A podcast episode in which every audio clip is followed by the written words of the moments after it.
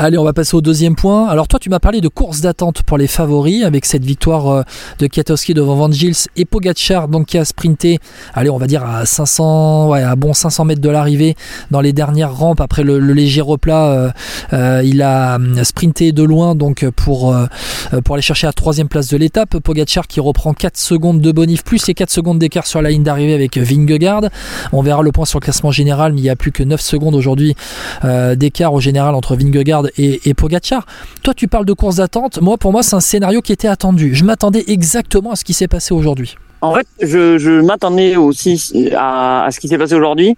Néanmoins, par rapport à ce qui s'était passé précédemment, je me suis dit peut-être que les deux, on va peut-être avoir une attaque à un moment dont, dont on va pas savoir quand elle va arriver. Ça va être de loin et peut-être qu'ils allaient se livrer un duel euh, comme ils ont pu se livrer sur le Puy de Dôme.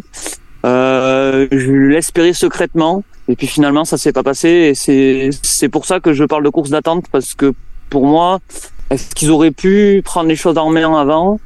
Euh, Pourquoi pas? Au moment où Adam Yates attaque, avec cette cuisse qui va chercher, euh, et ils sont tous les quatre, avec Pitcock qui est juste derrière, est-ce que à ce moment-là, ça aurait pu relancer? Je sais pas. Mais je trouve qu'à ce moment-là, ça a un peu attendu et c'est ce que j'ai trouvé dommage dans cette étape-là. Après, en soi, je te rejoins. Euh, je m'attendais aussi à ce scénario.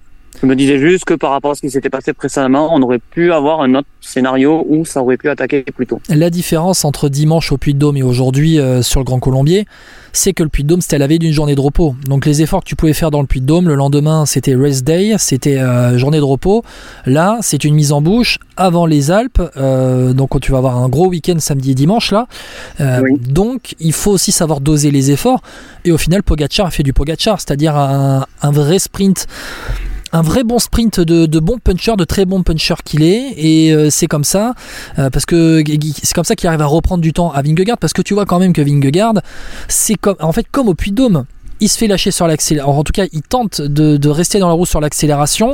Sur la fin de l'accélération, tu sens que Pogacar a encore un peu plus de jambes et derrière, il maintient son effort. C'est là que tu vois que Vingegaard a moins cette.